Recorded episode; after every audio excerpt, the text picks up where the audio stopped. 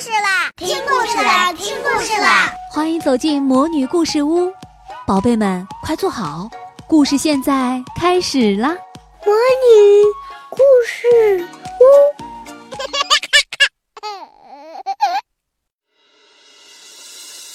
长篇历史小说《东周列国故事》，孙畅播讲。《东周列国故事》第二十四集：替邢魏造城。齐桓公正要会合诸侯去替魏国砌城墙，没有想到邢国派人来求救，也说是北狄打了进去，邢国眼看就要完了。齐桓公皱着眉头子问管仲：“怎么办？去不去救？”管仲回答说。列国诸侯都尊敬主公，还不是因为齐国帮助有困难的诸侯吗？去年咱们没去救魏国已经不对了，要是再错过这个机会，霸主的威信怕保不住啊。他们呢，就决定先去救邢国，完了再去给魏国砌城墙。齐桓公出发通知，召集宋、鲁、曹、朱等国。派兵马去聂北会齐，共同去打北狄。哪知道只有宋国和曹国的人马到了，其余的诸侯都没有来。按理说，不妨先发动三国的人马去跟北狄交战，就算不能把北狄打败，多少也可以叫秦国人少受点罪。可是，齐桓公和管仲都知道北狄挺厉害的，秦国人多少也还有点力量。要是齐国立刻动手，那就太费劲儿了。不如先等一等，等到北狄和邢国打得一死一伤的时候，他们再动手，就能用力少而成功大。就这么着，他们大大方方地说：“咱们还是等着鲁国、诸国的人马到齐了，一起动手吧。”这三国的人马。就在聂北驻扎下来，待了两个来月。就在这两个来月里头，秦国的老百姓天天像游街一样，北狄日夜攻打，秦国的老百姓可真受不了了。反正是一个死，就开了城门，冲出一条血路，男男女女、老老少少都涌了出来。那些跑出来的老百姓，沿道上又给北狄人杀害的。有给自己人踩死的，真是惨极了。邢国的国君舒颜好容易死里逃生，跑到了齐桓公面前，趴在地上直哭。齐桓公赶快把他搀起来，说：“这都是我的不好，没早点出力。我这就去请宋公玉月和曹公班一块儿去。”北狄一听说三国的救兵打过来。就把能够带走的东西都抢了去，放了一把大火跑了。三国的人马一到，就见满城大火，没有一所好房子。他们赶紧救火，可是已经太晚了，整个的城早就烧成了一片焦土。齐桓公问舒言：“这城还能修吗？”舒颜耷拉着脑袋说。修好了也是一座空城，老百姓大半都到夷夷那边去了，我还是跟他们上那儿去吧。齐桓公就带领着三国的人马到了夷夷，大家伙动手砌墙。齐桓公挺得意，他的好心眼儿真叫人佩服。他派人到齐国去运木料、粮食、衣料什么的，还赶来了些牛马。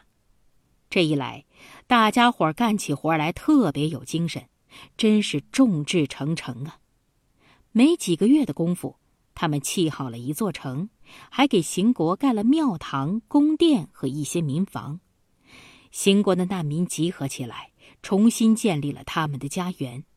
他们把齐桓公看成重生父母、再造爷娘。齐桓公自己也觉得不坏。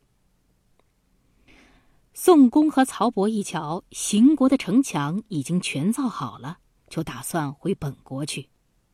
齐桓公说：“你们已经辛苦了，按理呢早就该歇歇，可是魏国的城还没动工呢。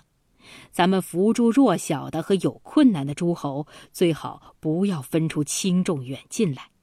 你们看怎么样？”他们说：“您说的对，我们听您的。”三国的人马又到了魏国。魏文公悔早就远远的来迎接。齐桓公一瞧，他穿着粗麻布孝衣，也难受起来了。他说：“贵国总得有个城才行啊，可是不知道盖在哪儿好啊。难得宋公和曹伯一番热心，到这儿来，他们都挺愿意出点力。”魏文公说：“我们打算是打算在楚丘砌一座城，可是哪有这份力量啊？”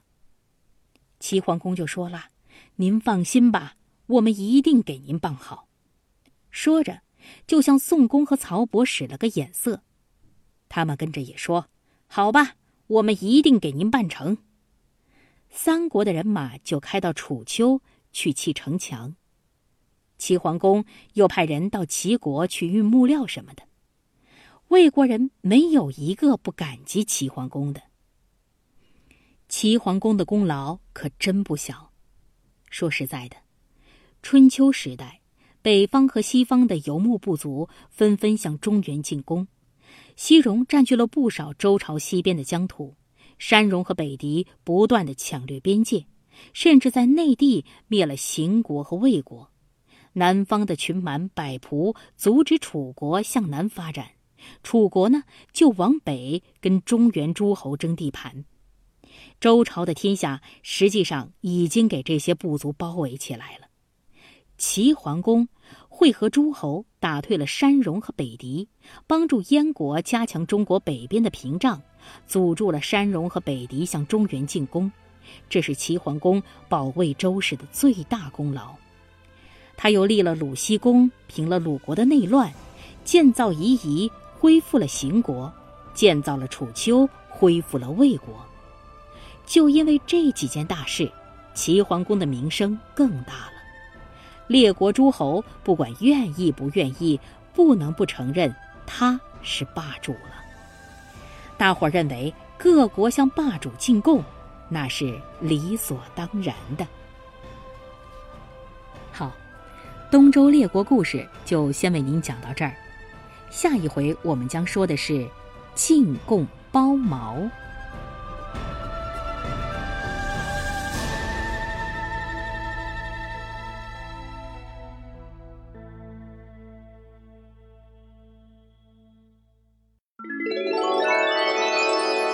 亲爱的小宝贝们，今天的故事就讲到这儿了。